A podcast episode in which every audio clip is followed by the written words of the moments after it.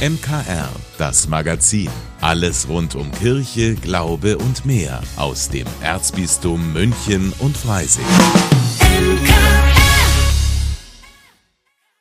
Heute mit Ivo Makota. Wenn man in bayerische Kirchen kommt, sieht man ganz oft Darstellungen von einer Taube. Die soll den Heiligen Geist darstellen. Der ist ja am Pfingstfest über die Jünger gekommen, damit sie die Botschaft Jesu verkünden. Aber warum gerade eine Taube? Wir haben uns mal umgehört, ob uns das jemand erklären kann. Dieser Heilige Geist steigt ja in den Himmel in Form von einer Taube, weil die hochfliegt ja, dass er halt frei ist und ähm, frei fliegen kann und wirklich äh, Freiheit bedeutet. Weil er wiederkehrt, vielleicht hat das was mit der Arche Noah zum Tor, weil da kommt ja dann auch die Taube und sorgt, dass äh, Hoffnung da ist und am Pfingsten ist auch die Hoffnung, dass es nicht vorbei ist, dass es weitergeht. Ja, das mit der Arche Noah stimmt schon, sagt der Münchner Pfarrer Daniel Lerch. Er ist Seelsorger in der Heiliggeistkirche. Die Taube brachte den Ölzweig als Zeichen, dass die Sintflut vorbei ist und Gott sich mit den Menschen wieder versöhnt hat. Und Lerch weist auch noch auf den Evangelisten Matthäus hin. Der schreibt zur Taufe Jesu durch Johannes den Täufer. Und da heißt es dann eben, als Jesus getauft war, stieg er sogleich aus dem Wasser herauf und siehe, da öffnete sich der Himmel und er sah den Geist Gottes wie eine Taube auf sich herabkommen. So ab dem 6. Jahrhundert hat sich diese Darstellung des Heiligen Geistes in der Kirche durchgesetzt. Kein Wunder bei den guten Eigenschaften, die mit der Taube verbunden werden. Schon in der Antike war sie ein Symbol für Sanftmut und Liebe. Und da gibt's auch eine ganz interessante Geschichte dazu, dass man nämlich früher glaubte, dass die Taube keine Gallenblase besitze und von daher also frei gewesen sei von allem Bitteren und von allem Bösen.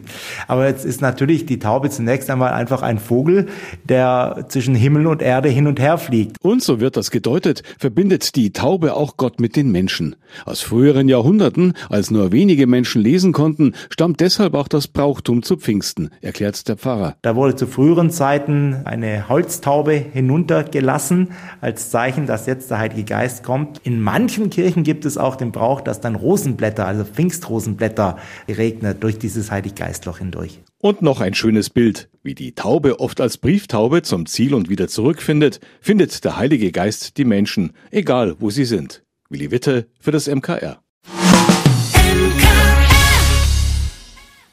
Heute abends ab 19 Uhr, gleich nach dem Gottesdienst, gibt's wieder eine neue Folge von Total Sozial. Ja, einmal in der Woche schauen wir ja hinter die Kulissen der sozialen Verbände im Erzbistum München und Freising. Ja, und diese Woche war wieder mein Kollege Corvinian Bauer unterwegs. Ja, und damit wären wir auch schon quasi mitten im Thema drin, oder? Ja, genau. Wir sprechen und damit machen wir etwas, was viele Menschen mit einer geistigen oder körperlichen Behinderung nicht können. Oder genauer gesagt, sie sprechen nicht mit Worten. Und das führt einfach dazu, dass man sie nicht versteht. So ist es mir zum Beispiel mit Mario gegangen. Ihn habe ich im Monsignore Bleier Haus getroffen, einer Einrichtung des katholischen Jugendsozialwerks in Pasing. Ähm, ja, da hat er gerade erzählt, dass er heute schon einkaufen war. Also ehrlich gesagt habe ich jetzt gar nichts verstanden. Ja, ich muss zugeben, ich auch nicht. Aber glücklicherweise war Florian Grünig noch bei Mario dabei und hat übersetzt. Grünig ist Assistent für sogenannte unterstützte Kommunikation, kurz UK. Das ist ein Überbegriff für Techniken und Werkzeuge, mit denen man mit Menschen, die eben nicht sprechen können, kommunizieren kann. Klingt ein bisschen abstrakt, aber die Funktionsweise von unterstützter Kommunikation machen wir uns eigentlich fast täglich täglich zunutze, selbst wenn wir keine Behinderung haben. Das hat mir Grünig erzählt. Alleine wenn man sagt, ähm, man sendet mit dem Smartphone jetzt einfach eine WhatsApp, dass man einfach da seinem Gegenüber schnell sagen möchte, was ist, oder Memes, kurz und knapp einfach sagt, was man gerade fühlt, wo man sagen kann, gut, so, so es mir, das ist es, das brauche ich. Und das ist einfach in unserem Alltag eigentlich so gang und gäbe. Es ist gar nicht so besonders, es ist eigentlich die ganze Zeit schon da und man äh, weiß es manchmal nicht, dass es da ist. Ja, das kenne ich schon auch. Manche Sachen lassen sich mit einem Emoji einfach besser sagen als einer geschriebenen Nachricht. Ein Bild sagt ja auch mehr als tausend Worte, oder? So heißt es doch. So ist es. Also die Werkzeuge kennen wir und ganz wichtig ist auch, wir kennen die Situation, in der Menschen sind, die nicht sprechen können. Der Leiter der Förderstätte Monsignore Bleierhaus, Stefan Baumgartner, bringt das so auf den Punkt.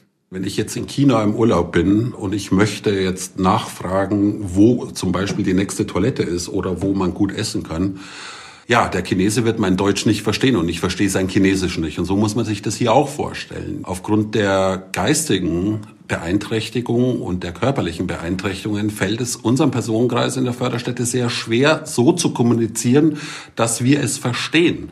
Grundsätzlich kommunizieren sie immer, wir verstehen es aber nicht, weil wir halt komplett fixiert sind auf verbale Kommunikation. Ja, okay, aber das ist ja eine richtig schlimme Vorstellung. Man will was sagen, der andere versteht mich nicht und dann bin ich nicht nur für zwei Wochen im Urlaub, sondern habe diese Hürden jeden Tag, mein ganzes Leben lang. Das klingt sehr belastend für Menschen mit so einer Behinderung. Und unterstützte Kommunikation soll genau das erleichtern. Also man kann sagen, es ist eine Art Dolmetschen zwischen Menschen mit einer Sprechbehinderung und nicht behinderten Menschen.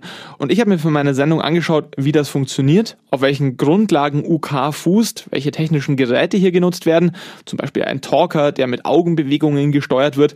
Und ich habe mir erklären lassen, dass die wichtigste Fähigkeit, die nicht behinderte Menschen in der Kommunikation mit Behinderten mitbringen müssen, Geduld ist, Fingerspitzengefühl und eben eben die Fähigkeit, genau zu beobachten. Das klingt jetzt extrem aufwendig. Ist es, gerade was Zeit und Personal angeht. Also man kann sich vorstellen, dass der behinderte Mensch und der nicht behinderte Mensch beide so eine Art neue Sprache lernen und das ohne Wörterbuch. Und drum habe ich mir für meine Sendung auch noch ein Projekt an der Technischen Hochschule Rosenheim angeschaut. Die versuchen da so eine Art Wörterbuch zu entwickeln. Das klingt schon wieder sehr, sehr spannend. Total sozial mit Corbinian Bauer. Heute Abend ab 19 Uhr hier bei uns im MKR. Ja, falls Sie da keine Zeit haben und sagen, hm, schaffe ich leider nicht. Total sozial gibt's jederzeit zum Nachhören auf münchnerkirchenradio.de und überall, wo es Podcasts gibt. Andreas Steinhöfels einfühlsame Rico und Oscar Bücher stehen ja in vielen Kinderzimmern. Melanie Garanin hat einen bewegenden Comic über den Tod ihres kleinen Sohnes gezeichnet. Ja, und zusammen haben sie im vergangenen Jahr die Graphic Novel Völlig Mischugge veröffentlicht. Eine spannende Geschichte im Comic-Stil, in der Schüler mit Antisemitismus, Rassismus und Mobbing zurechtkommen müssen. Dafür hat das Duo jetzt den katholischen Kinder- und Jugendbuchpreis erhalten, der am Donnerstagabend in Erfurt verliehen worden ist. Mein Kollege Alois Bierl war mit dabei. Benny hat jüdische Eltern und will sich zu seiner Religion bekennen. Hamid ist ein syrisches Flüchtlingskind und Charlie eine engagierte Naturschützerin. Die drei Zwölfjährigen müssen in der Schule plötzlich mit Neid und Mobbing, Bedrohung und Rassismus, Religion und Gewalt zurechtkommen. Daran zerbricht fast ihre Freundschaft. Als Benny in Lebensgefahr kommt, halten sie aber doch zusammen. Das ist die Kurzversion der Graphic Novel der Comiczeichnerin Melanie Garanin und dem Autor Andreas Steinhöfel. Ich glaube, dass das wichtig ist, dass in einer einfachen Weise Kindern zu vermitteln. Es gibt natürlich viele komplizierte Bücher darüber, es gibt auch viele komplizierte Lehrinhalte darüber, aber das einfach in so einer Geschichte unterhaltsam zu erzählen, finde ich sehr wichtig. Also ich mache das seit 30 Jahren und immer wieder und immer wieder fordere ich in meinen Büchern neue Kinder dazu auf, Leute, bevor ich die Köpfe einschlagt, redet miteinander. Ihr ernstes Thema schildern Melanie Garanin und Andreas Steinhöfel in einem temporeichen Stil mit viel Witz, der Leserinnen und Leser packt und mitreißt. Auch Weihbischof Robert Brahm. Er ist Juryvorsitzender des katholischen Kinder- und Jugendbuchpreises, den Völlig Meschucke in diesem Jahr gewonnen hat. Es ist tatsächlich ein äh, Buch, das äh, diese unschlagbare Kraft der Freundschaft in den Mittelpunkt stellt. Natürlich geht es um äh, Vorurteile, geht es um Antisemitismus, geht es um Gewalt. Aber vielleicht müssen Sie durch dieses Tal gehen, damit sich diese Kraft der Freundschaft auch bewährt. Völlig Meschucke ist ein Buch, das Kindern ab zehn Jahren Mut machen kann, zu sich selbst zu stehen, auch andere zu verteidigen, selbst wenn das unbequem ist. Die drei Helden der Graphic Novel schaffen es, aus einem Schlamassel herauszukommen, weil sie Konflikte mutig ansprechen und engagiert handeln. Ein Buch, das genau ins Profil des katholischen Kinder- und Jugendbuchpreises passt. Auf jeden Fall steckt der Wunsch dahinter, dass Kinder- und Jugendliteratur, dass gute Kinder- und Jugendliteratur ausgezeichnet wird, die ähm, für den kindlichen Alltag einen Mehrwert bringt. Und zwar nicht nur beim Lesen und Schreiben, sondern eben auch mit Blick auf Gedanken, die fürs Leben wichtig sind. Claudia Pecher arbeitet im katholischen Bildungs- und Büchereiverband St. Michaelsbund. Gleichzeitig ist sie Präsidentin der Deutschen Akademie für Kinder- und Jugendliteratur. Als Jurymitglied hatte sie unter 177 Einsendungen für den Preis auszuwählen. 15 kamen in die nähere Auswahl. In erster Linie ist natürlich die literarische Qualität ausschlaggebend. Aber man weiß eben aus der Geschichte der Kinder- und Jugendliteratur, dass Kinderliteratur immer auch was mit Didaktik zu tun hat. Das heißt, es wird schon geschaut, welche Werte sind denn in so einem Buch vertreten und sind die vereinbar mit dem, was wir unter christlichem Glauben verstehen. Das ist bei Völlig Mischucke gewiss der Fall, obwohl die Graphic Novel eine Geschichte erzählt, in der das Christentum gar nicht ausdrücklich vorkommt. Melanie Garanin war deshalb fast ein wenig verwundert, dass sie gerade den katholischen Kinder- und Jugendbuchpreis gewonnen hat. Die Zeichnerin hat ihn nicht allein wegen des Preisgeldes in Höhe von 5000 Euro gerne angenommen. Das bedeutet mir tatsächlich äh, sehr viel. Und ich glaube, so die Werte, die die katholische Kirche vermittelt, sind grundsätzlich absolut gut. Also ich fand es schön, den zu kriegen. Ja. Also als hätten die gewusst, dass ich mal katholisch erzogen wurde. Aber ich glaube nicht, dass man es mir anmerkt. Aber es wäre natürlich, ja, es wäre gut, wenn man es mir anmerken würde, weil ich glaube, grundsätzlich ist es schon eine gute Sache. Völlig Mischucke ist vor allem ein starker und einfühlsamer Aufruf für Toleranz gegenüber dem Fremden und Andersartigen. Für Autor Andreas Steinhöfel ist das selbstverständlich ein durch und durch katholisches Anliegen, auch wenn das in der übrigen Gesellschaft oft nicht wahrgenommen wird. Also ich mag das nicht, wenn immer so getan wird, als, als, als seien die Katholiken so unglaublich konservativ oder reaktionär gar. Das sind sie ja überhaupt nicht. Es geht ja hier darum, genau solche Sachen auszuräumen und zu sagen, hey, guck mal, wir reichen uns die Hände, wir geben uns Mühe, wir gehen in Dialog. Also das bedeutet mir wirklich viel, weil es wirklich mein Bild von der katholischen Kirche extrem aufwertet. Also zu merken, hey, komm, das sind alles Menschen, die ziehen an denselben Strängen wie du, auch wenn ich selber mit Glauben gar nicht viel am Hut habe. Offenbar sieht das der renommierte katholische Kinder- und Jugendbuchpreis gerade bei Andreas Steinhöfel genauso. Der bekannte Autor hat die Auszeichnung bereits zum zweiten Mal erhalten. Was wir an Weihnachten und Ostern feiern, da glaube ich, müssen die meisten Menschen nicht lang überlegen. Pfingsten ist da aber oft schon komplizierter. Deshalb jetzt mehr zum Pfingstfest in unserer Rubrik Stichwort Kirche. Stichwort Kirche. Heute das Pfingstfest, erklärt von Diakon Silvester Resch. Der Begriff Pfingsten kommt vom griechischen Wort Pentekoste und das heißt 50 Tage.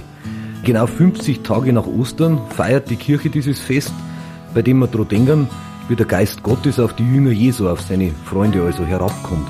In der Bibel berichtet uns die Apostelgeschichte darüber, wie die Jünger sich in Jerusalem nach Ostern eingesperrt haben, aus Angst davor, dass es auch ihnen an den Kragen gehen könnte, so wie ihrem Freund Jesus.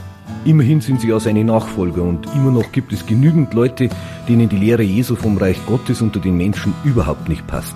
Und da erhebt sich ein heftiger Sturm und der Geist Gottes, man könnte auch sagen Gottes Liebe, schlägt sozusagen wie der Blitz in die Herzen der Jünger ein, wie wenn Zungen aus Feuer auf sie herabkommen. Das nimmt ihnen auf einmal alle Angst und sie öffnen die verschlossenen Türen und trauen sich hinaus und erzählen allen, denen sie begegnen, von dieser Liebe Gottes. Der Sturm und die Feuerzungen, das sind natürlich Bilder, Beispiele, die zeigen wollen, wie mächtig und stark Gottes Geist wirken kann. Und er will, davon sind wir Christinnen und Christen überzeugt, auch heute dafür sorgen, dass Menschen, die in sich verschlossen sind, weil sie Kummer oder Sorgen haben, plötzlich wieder aus sich herausgehen und auf andere zugehen können. Gottes Geist möchte nämlich nichts anderes, als dass unser Leben gelingt. Und darum ist das Pfingstfest hochaktuell, ganz einfach deshalb, weil es mit jeder und jedem von uns zu tun hat. Stichwort Kirche im Münchner Kirchenradio. Von A wie Ambo bis Z wie Ziborium.